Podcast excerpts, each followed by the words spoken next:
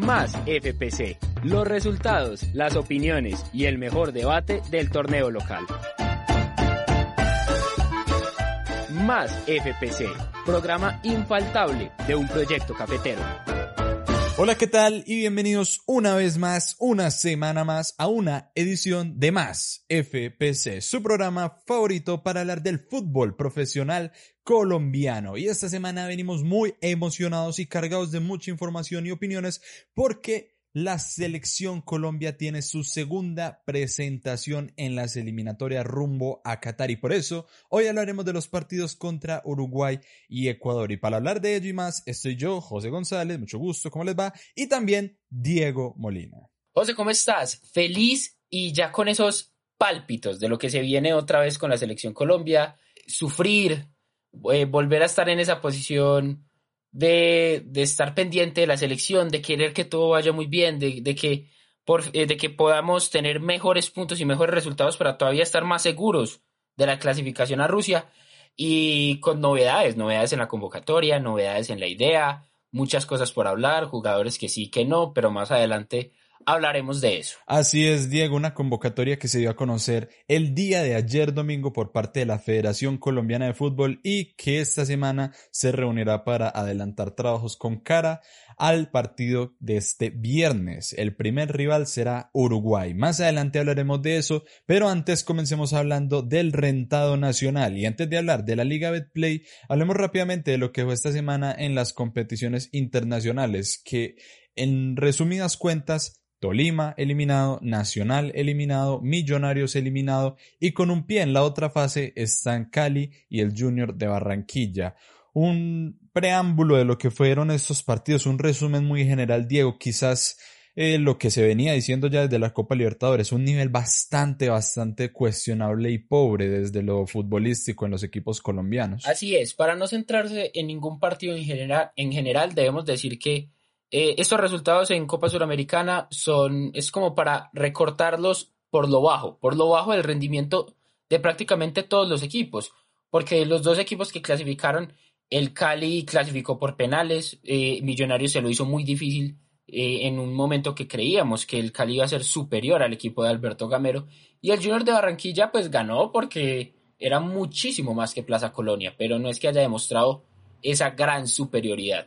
Pero en términos generales, muy mal. De cinco equipos que participaron, solamente dos pasaron. Eh, eso habla del paupérrimo nivel de, del fútbol colombiano. Pero ahora pues es más que todo hacerle fuerza a estos dos equipos que pasaron, que lleguen a, a, instancias finales, que, que nos representen bien, al menos para tener una mejor cara a nivel internacional. Así es, Diego, una lástima por equipos como el Tolima que eh, queda eliminado de la Copa, un equipo que quizás teníamos todos mucha fe puesta en, en ellos, justamente en el equipo que viene siendo el primero de la liga ya hace varias semanas y que cae tristemente eliminado en una fase tan temprana frente a un rival que no se veía superior. Nacional cae eliminado también de una manera sorpresiva y diría yo vergonzosa, que va de la mano mucho con el momento actual que vive la institución y ya los otros partidos como el del Junior, tú muy bien lo dijiste Diego. El Deportivo Cali se enfrentará a Vélez Sarfield de Argentina, un partido interesante, y el Junior se enfrentará a Unión La Calera, el equipo que derrotó justamente al Deportes Tolima. Entremos a hablar de la Liga Betplay de Mayor, que ya se acerca al ocaso del todos contra todos, puesto que esta semana o este fin de semana se jugó la fecha número 18 y si bien hubo muy poco movimiento en la tabla, realmente solo cuatro equipos cambiaron de posición en todo lo que hubo de la fecha, también hay que decir que hubo resultados más que interesantes. El rentado local se jugó en la fecha 18 desde el día noviembre 5, o sea, el jueves de la semana pasada, cuando Independiente Santa Fe goleó 3 a 0 al Independiente Medellín, revalidando el buen momento de Santa Fe, ya clasificado con, con mucha sobra del resto de los equipos, y el Independiente Medellín que sigue reafirmando su mal momento. El día siguiente, el viernes, jugaron en Envigado que empató 1-1 con la Equidad, una Equidad que tiene mucho desnivel, hay veces muy bueno, hay veces muy malo, y el Envigado que definitivamente se desinfló. Águilas Doradas ganó 2 a 1 al Cúcuta Deportivo, el Cúcuta que ya pasó a ser el último del campeonato, mientras que Águilas está en la pelea por el octavo puesto.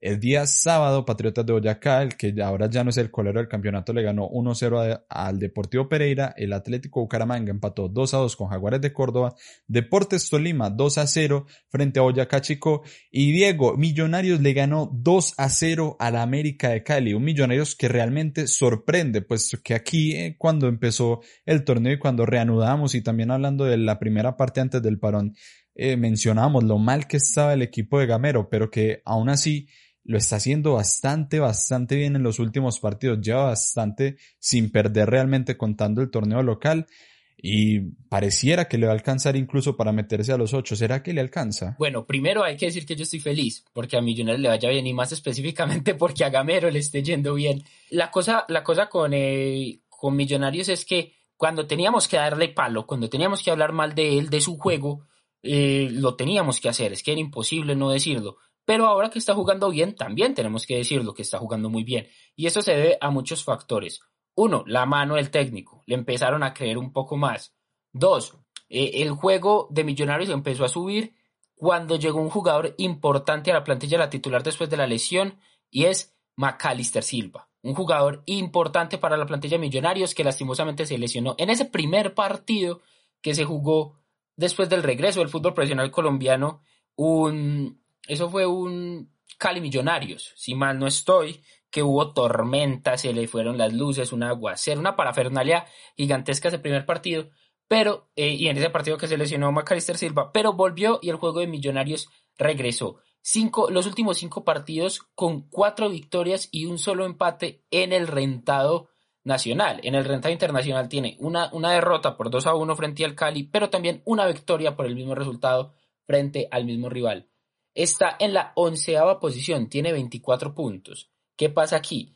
Eh, puede que se dé para clasificar. La cosa es que tiene que hacer números perfectos de aquí, adelante, de, aquí en adelante porque eh, sabemos más o menos que el número estrella, el número mágico para la clasificación a los 8 son los 30 puntos. Y por encima tiene a Águilas Doradas, al Once Caldas, a La Equidad, a Atlético Nacional y a Junior de Barranquilla porque aunque estos dos últimos solamente, les solamente faltan un punto para clasificar, no sabemos qué puede pasar con ellos. Así es, Diego, y cabe resaltar que esos equipos que dijiste que jugaron con Millonarios en las últimas fechas, hay que destacar bastante que Millonarios le empató a eh, al Junior, perdón, le ganó a Nacional, le ganó al América y le ganó al Deportivo Cali, sin contar el partido que perdió pues por, por Sudamericana, pero realmente Millonarios no pierde por liga desde el segundo partido después del parón que fue un 3-1 ante el Once Caldas, pero el resto no ha visto la derrota del equipo de Gamero. Y como lo decís muy bien, el problema de Millonarios es que no depende de sí mismo. También tiene encima tres equipos que pelean la octava posición y deberá esperar un desliz, mientras que también deben hacer las cosas prácticamente, como tú lo dices, perfectas de aquí en adelante. José, pero actualmente hay que decir que Millonarios juega muy bien y puede, y puede ser uno de los mejores equipos que juega siempre y cuando esté Macalister Silva, poniéndolo a la misma altura del Tolima, del Santa Fe y del Deportivo Cali. Así es, Diego, totalmente de acuerdo. El día domingo, el Once Caldas se midió ante el Deportivo Cali de otro equipo, el Blanco Blanco de Manizales, que se juega la octava casilla del campeonato y que le sacó un, resultado valiosísimo ante un dificilísimo Deportivo Cali. El Junior de Arranquilla le ganó 2 a 1 a la Alianza Petrolera y cerrando la fecha, el Atlético Nacional le ganó 1-0 al Deportivo Pasto. Un partido que realmente nos sorprendió porque el primer tiempo del equipo verdolaga fue desastroso, incluso el partido como tal fue bastante, bastante aburrido, un solo remate al arco por parte del Deportivo Pasto y nada del verdolaga en la primera parte. Y ya la segunda parte con los cambios, el Nacional se fue encima, le funcionaron muy bien al profesor Restrepo que está haciéndose cargo por ahora del, del plantel y realmente los, los jugadores que ingresaron lo hicieron muy bien, tanto así que Valdomero se sacó una jugada de la manga y puso a ganar al equipo verdolaga. Nacional no ganaba hace bastante, exactamente, no ganaba hace seis partidos y no sacaba el arco en cero desde el 11 de febrero de este año. Realmente un ciclo desastroso y horroroso y que ahora viene y le gana un Deportivo Pasto que ha sido uno de los mejores equipos de la liga con este resultado Nacional llega a 29 puntos, a un punto del mágico 30 y pareciera que le va a alcanzar finalmente para meterse en la pelea de los ocho cuando hace un muy poco tiempo se cuestionaba incluso si le alcanzaría. Y esperemos que sea un recambio eh, importante de la mano del nuevo entrenador encargado que ya se sabe que estará hasta el final de la temporada. ¿Será esto un espejismo? ¿Será esto una ilusión lo que vimos ayer de Nacional? Como entraron jugadores con bastante ímpetu, con bastante garra y alguien para recalcar que aquí siempre se le recalcará esa actitud de jugadores como el rifle Andrade, que señor jugador de fútbol si siente la camiseta y yo creo que Nacional o de cualquier equipo en donde esté. Pero a eso me refiero, Diego, Nacional ¿Será que se alcanza a ilusionar con un buen juego de aquí en adelante, considerando y dando por hecho que están en la fiesta de los ocho? Respondiéndote la pregunta directamente, con un buen juego no sé, pero sí se va a clasificar, o sea, para lo que se viene sí va a entrar. Porque estos resultados eh, frente al pasto, que algunos pueden pensar, no, es que es el pasto, le ganamos un equipo al que le deberíamos ganar, pero ojo, el pasto está por encima de Atlético Nacional en, la, en, en las posiciones, el pasto ha jugado mucho mejor y ha sido mucho más regular que que Atlético Nacional en, eh, en esta temporada. Entonces, le ganamos a un rival que podemos decir, entre comillas, actualmente superior a Atlético Nacional. Pero a lo que, a lo que yo me refiero, eh, este resultado lo que va a hacer es que les va a dar otra vez la confianza. Cerraron, por así decirlo, eh, dos ciclos negativos de Atlético Nacional. Uno, el hecho de que no podían ganarse mucho tiempo y el otro de tener el arco en cero. E, esos, esos dos ciclos que se rompieron le va a dar la confianza Atlético Nacional para lo que se viene. Ya los jugadores saben que no está, que pueden hacerlo bien y que tienen el talento suficiente para jugar bien. La cosa es que no sé si, por lo que hemos visto del equipo verdolaga, no sé si tengan como esa confianza para ellos. Si, si nosotros nos, podemos, nos ponemos a ver dos partidos de, de Nacional, el único que prácticamente suba la camiseta es el Rifle Andrade y Duque. Eh, por, por algunos espacios Jefferson Duque. De resto vemos como muy tranquilos a los jugadores de Atlético Nacional. Espero que, espero que me esté equivocando y espero que el gafe eh, que siempre hmm. me acompaña hmm. eh, se, vuelva, se vuelva a aparecer, pero por ahora yo siento que lo mejor es que Nacional volvió a la victoria, Nacional volvió a dejar el arco en cero y que esto le va a ayudar a, a estar motivados. Totalmente, Diego. Que decir que Nacional, de cara a lo que se viene en las dos últimas fechas, tiene unos rivales en el papel accesibles. Alianza Petrolera y en la fecha 20 jugará ante el Cúcuta, un equipo ya que, como les contaba, es último en la tabla, sumido en una crisis más allá de lo futbolístico, entonces ganó un partido importantísimo que le hará, la confianza para acabar de la mejor manera el todos contra todos. Un equipo que no lo tiene quizás tan fácil es el Once Caldas, uno de los equipos que ya les decíamos que pelea la octava posición y que si bien le arañó dos puntos eh, a una victoria que era el Cali, le sacó un empate, ahora tiene que enfrentar al Deportivo Pasto y en la fecha 20 tiene que enfrentar nada más y nada menos que al Deportes Tolima. Entonces la cosa va a estar interesante en estas dos últimas fechas. La fecha 19, para darles un preámbulo, se jugará desde el 10 de noviembre, o sea, mañana martes mismo empieza la fecha 19, porque esto se va de una. Le queda enfrentar a Patriotas de Boyacá, Independiente Medellín recibe el Atlético Bucaramanga, Deportivo Pereira recibe la visita de Millonarios, mientras que el Deportes Tolima visitará en la capital a Independiente Santa Fe. Partidazo. Partidazo, partidazo entre dos huesos muy duros de roder y, e incluso si Independiente Santa Fe gana, será el líder de la liga porque está a tres puntos del Deportes Tolima con menos uno en comparación con el Tolima, pero obviamente gane por cualquier marcador, ya la ventaja se cambiará. Entonces es un partido por el liderato de la liga. Al día siguiente, el Deportivo Cali recibe al Envigado, Jaguares de Córdoba se enfrentará en un duelo costero frente al Junior, Boyacá Chico frente a Águila Dorado, otro de los equipos que está en la pelea por el octavo puesto. Alianza Petrolera recibe, como ya les dije, el Atlético Nacional y la fecha cierra el día jueves. Deportivo Pasto recibe al Once Caldas y el Cúcuta Deportivo a los Diablos Rojos del América. Siendo esto así, Diego, por favor, dinos y repítenos quiénes son los equipos que en este momento conforman los ocho clasificados de Colombia.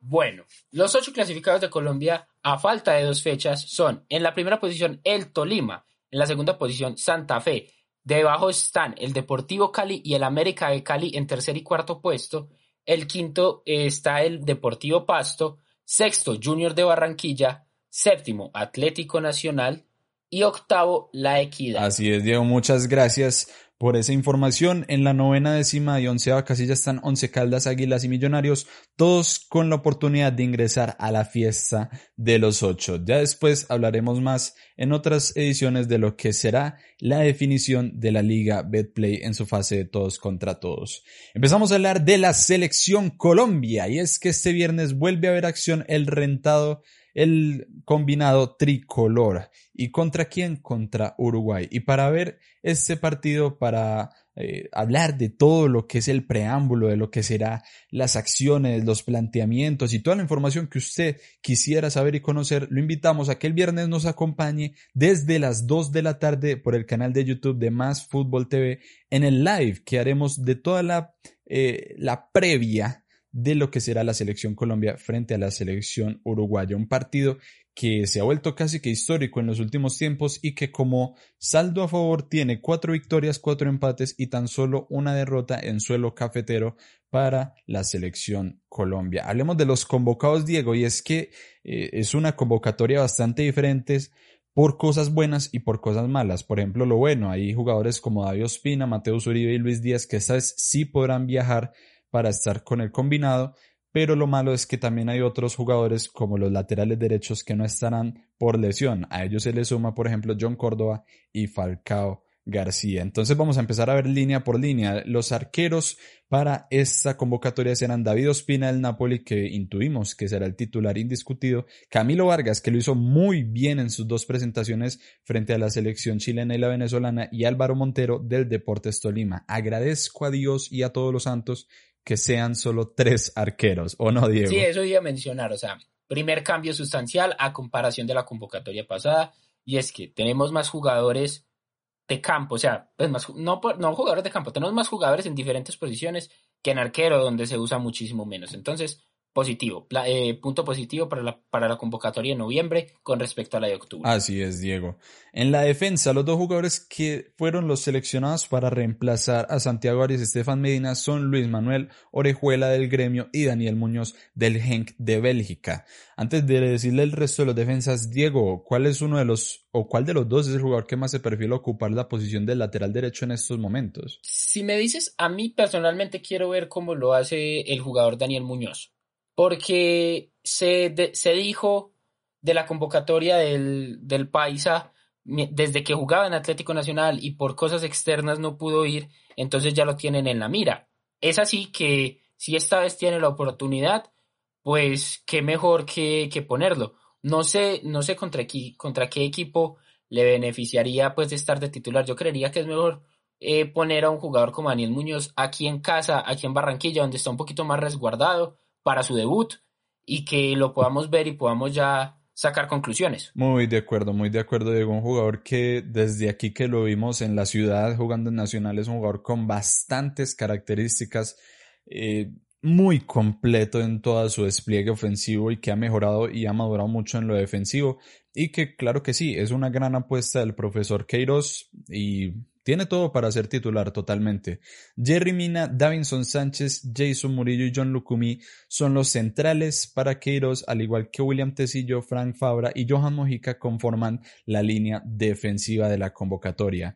En el medio campo, esta vez sí aparece Juan Guillermo Cuadrado como medio y que lo hizo ahí realmente hasta que le tocó ser lateral en los partidos anteriores. Mateo Zuribe vuelve al combinado nacional y yo agradezco también otra vez a todos los santos de que pueda volver el jugador del Porto. Jorman Campuzano también ver acción. Wilmar Barrio, Jefferson Lerma y ojito, Edwin Cardona. Una convocatoria sorpresiva no por su nivel ni por sus características que siempre han sido eh, innegables, sino porque está ahorrado de la selección desde la Copa América y realmente yo siento que desde aquí celebramos que James tenga un cambio. Es cierto, sí, o sea, eh, nosotros peleamos mucho el hecho de que no, no existiera un jugador número 10 en reemplazo de James Rodríguez cuando él no estuviera o cuando se necesita un cambio. Es que James no tiene que jugar los 90 minutos siempre, si lo puede hacer perfecto, pero van a haber momentos en que no puede ser así. Entonces, llegó Edwin Cardona, eh, me encanta, me encanta que un jugador como estos esté, no sé cómo esté físicamente, solamente lleva un partido en la liga local porque apenas empezó la liga Argentina y quizás dos partidos de Copa Libertadores en los que no fue titular en un principio. Entonces, no sabemos cómo va a llegar físicamente Cardona, que sabemos que si puede pecar en algo no es en el talento, sino en el físico. Sí, exactamente. Diego Cardona es un jugador que realmente es muy difícil que sea titular, no solo en la selección, sino en varios equipos en los que ha estado por lo mismo, por lo físico, pero es un gran remate de partidos. Pero hay que decir, esperemos que Cardona no se haya pasado con el asado, con el alfajor, con mucho de ese tipo de cosas, para ver si puede venir a rendir a Barranquilla, que hace calor y que es difícil jugar. Exactamente, hace poco, Diego, eh, te cuento a ti a los oyentes, yo veía un, un, resumen o mejor dicho un especial que se hacía en las redes sociales en YouTube sobre la clasificación a Rusia y es que Cardona para esa clasificación fue fundamental. ¿Cuántos puntos no nos dio el gordo a partir de su pegada impecable? Eh, después pasó lo que todos sabemos, un amistoso en suelo asiático y se perdió realmente, yo digo y estoy seguro de decirlo, se perdió por ese gesto del Mundial y estuvo fuera de la selección mucho tiempo por eso. Pero esperemos que el Cardona de hoy sea un Cardona maduro, sea un Cardona serio y que de lo futbolístico pueda aportar, porque realmente desde siempre, desde su paso por Nacional hasta sus eh, pasos en México, en Argentina, ha sido un jugador con mucha calidad y que le puede aportar bien a la selección. Sí, es que yo creo que lo que tiene, es que lo que tiene Cardona es innegable. Del talento, de lo que nos ha dado, de lo que le ha aportado a la selección. Y lo único que le podemos decir ahora es que, que nos vuelva a entregar un poco de esa magia, que en este momento podemos llegar a necesitarla en apuros. Y ahí es donde Cardona es fundamental. Así es, Diego. En los delanteros figura James Rodríguez, el que sin duda será el capitán, puede ser él o puede ser de Ospina, pero consideramos que el capitán de esta convocatoria no está Ramel Falcao, seguramente será James David, está Alfredo Morelos del Rangers, Luis Suárez del Granada, que viene de hacer una gran campaña con el Zaragoza en segunda división de España, Duan Zapata, Luis Fernando Muriel, los dos del Atalanta y Luis Díaz del Porto de Portugal. Quizás, y siento que es un sentir generalizado. nos alegramos que ya haya una variante en los extremos y no solo una variante. Yo diría que un titular en los extremos porque Luis Díaz, desde ya yo digo que debe ser el titular por la banda izquierda porque lo está haciendo de maravilla con el Porto así en los últimos partidos no haya sido el titular. Pero eh, todavía falta. Realmente todavía faltan jugadores de banda. Está Luis Díaz, está Cuadrado que no lo hace en la banda con Queiroz y está Muriel, que no es de banda, pero ahí ha estado jugando de la mano del estratega portugués. Diego, un jugador como Duan Vergara no está una vez más y tú me contabas justamente la razón que dio el DT Queiroz por la no convocatoria de jugador como Duan Vergara. Así es. Eh, en, una, en una rueda de prensa que dio el técnico Queiroz hoy, 9 de noviembre, que hablaba sobre algunos casos, algunos temas polémicos, jugadores que no están, esa presunta lista de 42 jugadores que tenía cercano para la convocatoria, en donde estaban jugadores con problemas personales como Sebastián Villa y también el jugador colombiano Juan Vergara. Y es que hubo un momento en el que le preguntaron justamente al técnico Queiroz sobre Duan Vergara, un jugador que la está rompiendo en el ámbito local, que sabemos el talento que tiene, que podemos decir que todos los 19 equipos de, la Liga Colombiana sufrirán y sufrirán mucho a Juan Vergara y ni siquiera en el rentado local, en la Copa Libertadores también lo hizo bien y también puso a sufrir a grandes equipos como el Internacional, puso, puso a sufrir a todos, los, a todos los equipos que tuvo al frente. Pero Carlos Queiroz en esa rueda de prensa mencionó una de las razones por las cuales no está Duan Vergara. Y en este momento se las voy a decir y abro comillas. Ahora las cosas cambiaron para todos. Nuestro trabajo cambió mucho y convocamos a los jugadores por las observaciones en la televisión, así como los periodistas opinan de lo que ven en televisión. Entonces, los partidos de la liga local tienen restricciones en Europa y en Sudamérica. Intenté ver algunos partidos, pero las restricciones son, tres puntos, y cierro comillas. Esto que nos, esto que nos dice, si lo interpretamos de alguna manera, eh, no vi el fútbol profesional colombiano, no estoy viendo la base del equipo de, del equipo nacional que dirijo y por eso no vi a Duan Vergara y no lo convoqué. ¿Estoy equivocado en mi percepción, José? No, no, para nada, Diego. Realmente a mí me pareció muy sorpresivo cuando me lo contaste ahora y por eso quería que lo contaras en este espacio también, porque increíble, o sea, increíble que en pleno 2020 un entrenador diga que no puede ni ver los partidos de una liga local en donde dirige. A mí realmente siento que esas declaraciones dicen mucho, dicen habla un poco del compromiso de todo el cuerpo técnico, porque no creo que solo sea Queiroz el que pueda sentarse en un televisor o en un computador a buscar partidos de la liga local. Y al mismo tiempo también dice que increíble que una liga que de aquí nos mufamos tanto de ser tan buena, entre comillas, a nivel internacional, por la IFF, AHS y todo lo demás, sea tan buena que no la puedan ver en Europa ni en otros países. Entonces, siento que es una declaración que dice bastantes, bastantes cosas. Y una lástima, una lástima porque Dubán Vergara es un jugador que desde aquí, desde más FPC, pedimos hace bastante rato para la selección y creo que le caería como anillo al dedo, porque yo creo que es un jugador de exportación. Yo no creo que Dubán Vergara siga aquí el próximo año. De por sí ya fue un, eh, un esfuerzo enorme para el América mantenerlo un año más pero es un jugador que desde su calidad realmente ya pinta para mucho más. Y dentro de ese mucho más, yo digo, la selección Colombia se están demorando. Sí, mira, es que, a ver, hay muchas cosas que se pueden abordar.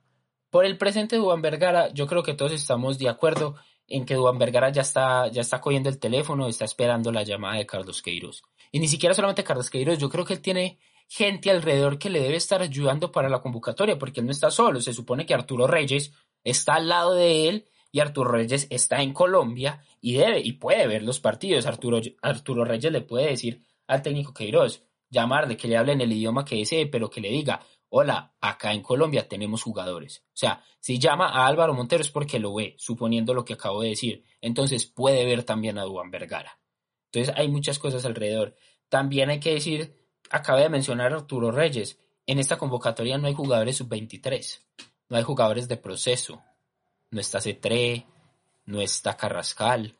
O sea, yo digo, bueno, no están como en ese nivel para ser convocados, pero sí eh, jugadores que se tienen que, estar mirando. Supongamos, Luis Suárez del Zaragoza es un jugador que tiene talento, que tiene muchas capacidades, pero a falta de jugadores de, por, por, el extremo, jugadores que tienen velocidad, que tienen regate, ¿por qué no llamar a, al Carrascal de River para que le ayude a ser un suplente de la banda de Luis Díaz. No sé qué, qué piensas tú. Sí, sí, es que realmente creo que volvimos a pecar por lo mismo, mucho eh, delantero centro. Y si bien todos los que están podrían merecer una oportunidad, aunque bueno, yo sí quiero ser muy tajante y para mí hay jugadores que la merecen mucho más por encima que por ejemplo Morelos, que si bien no lo hace mal en Escocia, siento que no es necesario, no es necesario un jugador así y lo criticamos en su momento cuando entró como revulsivo en los dos últimos partidos y realmente no rindió ni funcionó para absolutamente nada. Y por encima de él hay jugadores como Duan, como Muriel, como Falcao cuando estaba disponible. Eh, pero bueno, para no hablar de, de, que sacaría este o sacaría el otro, sí, totalmente Diego, hay jugadores como eh, Carrascal, como el mismo Vergara, como Hamilton Campas, que aquí ya lo hemos dicho, que si bien no los llamaría yo para ser titulares, porque siento que todavía están en un proceso en que hay que irlos llevando de la mano y empezarles a mostrar la selección y todos los procesos que, que conlleva estar en una selección de mayores absoluta en una competición oficial como es la eliminatoria de rumbo al mundial, sí considero que es el momento propicio para que ya empiecen a ser parte de estos procesos, para que se empapen, para que se involucren. Y por qué no, si en algún momento dado necesitamos un jugador, lo que pedíamos también en los últimos programas hablando de la selección, es un jugador con chispa, con cambio, con que te resuelva un partido y que aproveche una defensa cansada y desgastada. Cualquiera de estas opciones sería excelente, porque los tres están en un momento muy, muy dulce. Sí, eh, mira, el Mundial es dentro de dos años. Hay que pensar que van a llegar jugadores dos años más viejos a este Mundial, ¿cierto? Por una parte. Dos, Vemos ejemplos de otras selecciones en que están llevando juveniles o están, o están llevando jugadores que tienen procesos en selección para así empezar a crear la próxima base. Nosotros no nos podemos quedar con la idea de que Ospina, Cuadrado, James y Falcao nos van a durar toda la vida, porque eso no va a ser así. Entonces debemos empezar a llevar a esos jugadores. ¿Por qué crees que Ecuador le está yendo tan bien? Ecuador tiene un proceso. Ecuador empezó a llevar jugadores de la sub-21 cuando fueron número 3 del mundo en esa Copa, Copa sub-21 o sub-23. Entonces, eh, lo que necesitamos nosotros es empezar a, empapar un poco a sus jugadores en competencia. Eh, José, lo decías muy bien, en competencia. Yo los puedo llevar para una sub-23 o yo los puedo llevar para un microciclo, para que se entrenen, para que sepan quiénes son sus compañeros, Pero va a ser muy distinto cuando tú los tienes ahí frente a una selección uruguaya, frente a una selección ecuatoriana, frente a, frente a una alta competencia, frente a lo que se está jugando, que es algo importantísimo, que es la clasificación a la Copa del Mundo, que es ahí donde podemos ver si los jugadores tienen el carácter y si los jugadores están ya o los tenemos que, o los tenemos que ir llevando a ese proceso. Pero los tenemos que llevar, es que si no lo hacemos, estamos, es, estamos perdiendo el tiempo, es que no hay otra palabra. No, y como lo dices Diego, faltan apenas dos años para el Mundial, porque recordemos que el Mundial se va a jugar en los últimos meses del año 2022. Yo siento que es el momento perfecto para empezar a traer a los jugadores, incluso para que se empiecen a preparar para la Copa América, que es el siguiente año, y que ya en el momento del Mundial, siendo lo optimistas que somos aquí, siempre lo seremos de decir que vamos a ir al Mundial, que lleguen con un rodaje necesario para enfrentar una cita orbital como lo es la Copa Mundial de la FIFA, que no sean jugadores que apenas llevan dos partidos con la selección y venga vamos para el Mundial, o que por primera vez en la convocatoria sea la convocatoria para ir a un Mundial porque no hay más. Me parece que sería propicio empezar a llevar a estos jugadores jóvenes que mencionamos, porque hay que decir algo y también aclarar algo. Cuando Diego decía que no hay sub-23, nos referimos a que no hay jugadores que sean parte de la selección sub-23, porque algunos podrán decir, ah, pero Luis Suárez tiene 22 y Luis Díaz tiene 23, sí, son jóvenes obviamente, pero lo que nos referimos es que hay jugadores de proceso de selección como Carrascal y como Cetré, por ejemplo, por decir algunos nombres, que ya vienen de un proceso de inferiores, de unas divisiones menores y que tienen todo lo necesario para que ya en el salto a la mayor y no solo como una experiencia propia del joven que llega a la mayor después de cumplir todo su ciclo de formación en la selección Colombia de menores, sino como ya realmente un aporte a cosas que le pueden faltar a la selección Colombia mayor y es que cosas le faltan y lo vimos en la en los partidos pasados. Yo realmente ya para cerrar el tema de la convocatoria en términos generales aplaudo la convocatoria porque me parece que hay cambios muy lógicos. El el cambio de llevar a Orejuela y de llevar a Muñoz es totalmente lógico. Son dos jugadores muy capaces de cumplir, de suplir el vacío que dejan Estefan y Santi Arias. Me parece muy bien que por fin llevemos tan solo tres arqueros. Y en los delanteros, una lástima que no esté jugadores como John Córdoba y sobre todo Falcao García, pero Duan Zapata siento que tiene todas las capacidades para suplir esa función. Hay que decir, ya hablando de los partidos, para que también lo toquemos antes de cerrar el programa de hoy, que los dos partidos son muy difíciles y consideraría yo que son estos dos partidos en conjunto más difíciles de los que tuvimos frente a Venezuela y frente a Chile. Uruguay es un partido muy duro porque Uruguay siempre está considerada como una de las selecciones a tenerle respeto en el continente suramericano por su historia y por esa garra gaucha que siempre han tenido la fama de, tener. Y a pesar de que hayan perdido goleados por Ecuador, es un equipo que no, no se le puede menospreciar. Hay que decir que dentro de la convocatoria del equipo uruguayo hay dos novedades. No viene Fede Valverde, que lo estaba rompiendo con el Real Madrid, y si viene Edinson Cavani, que hace poco anotó su primer gol con el combinado con el equipo del Manchester United. Pero realmente, y Diego, no sé si estés de acuerdo, a mí el partido que más me preocupa es el de Ecuador, una selección ecuatoriana que la está haciendo muy bien, que son muy físicos y que ellos sí tienen ese proceso de juveniles que reclamamos y que aparte juegan en casa, juegan en Quito. Entonces, va a ser un partido muy difícil ese, Diego. Sí, mira, eh, a, Uruguay se le cayeron dos piezas, eh, la, eh, de Fede Valverde, como ya mencionas, y la de Maxi Gómez del Valencia que tiene un fuerte traumatismo en la rodilla derecha después del partido que jugó contra el Real Madrid, justamente pues el Real Madrid de Valverde. Eh, no podemos dejar, obviamente, no podemos desperdiciar a Uruguay y su, y, su garra charrúa, no gaucha, como lo mencionaste. Es cierto. y, ¿Y por qué? Pues obviamente la historia, son doblemente, eh, tienen dos copas del mundo, tienen olímpicos, tienen muchas cosas, entonces no los podemos dejar atrás. Pero sí me asusta más Ecuador por lo que mencionabas y también por algo más que voy a añadir, y es el orden. Eh, Uruguay le ganó y, le y, goleó a Uruguay con orden, con un equipo que sabe qué cómo hacer las cosas, que lo hace en bloque, que todos atacan y que todos defienden. Entonces, frente a ese orden de Ecuador es donde, yo, eh, es donde más me preocupa. Y, me preocupa porque la saga defensiva de, de la selección Colombia, que sospechamos que van a ser los que ya creemos que son Jerry Mina y Davison Sánchez, no están en la mejor actualidad, ¿cierto?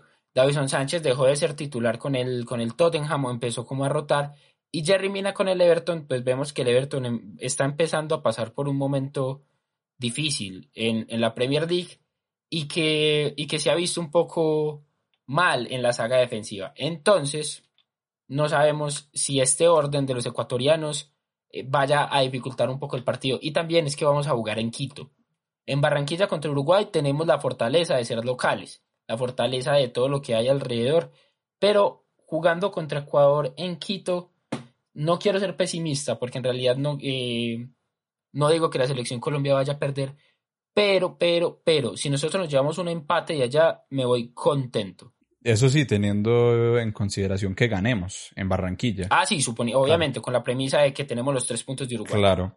Aquí me puse a buscar, Diego, porque realmente quedé muy preocupado con mi error.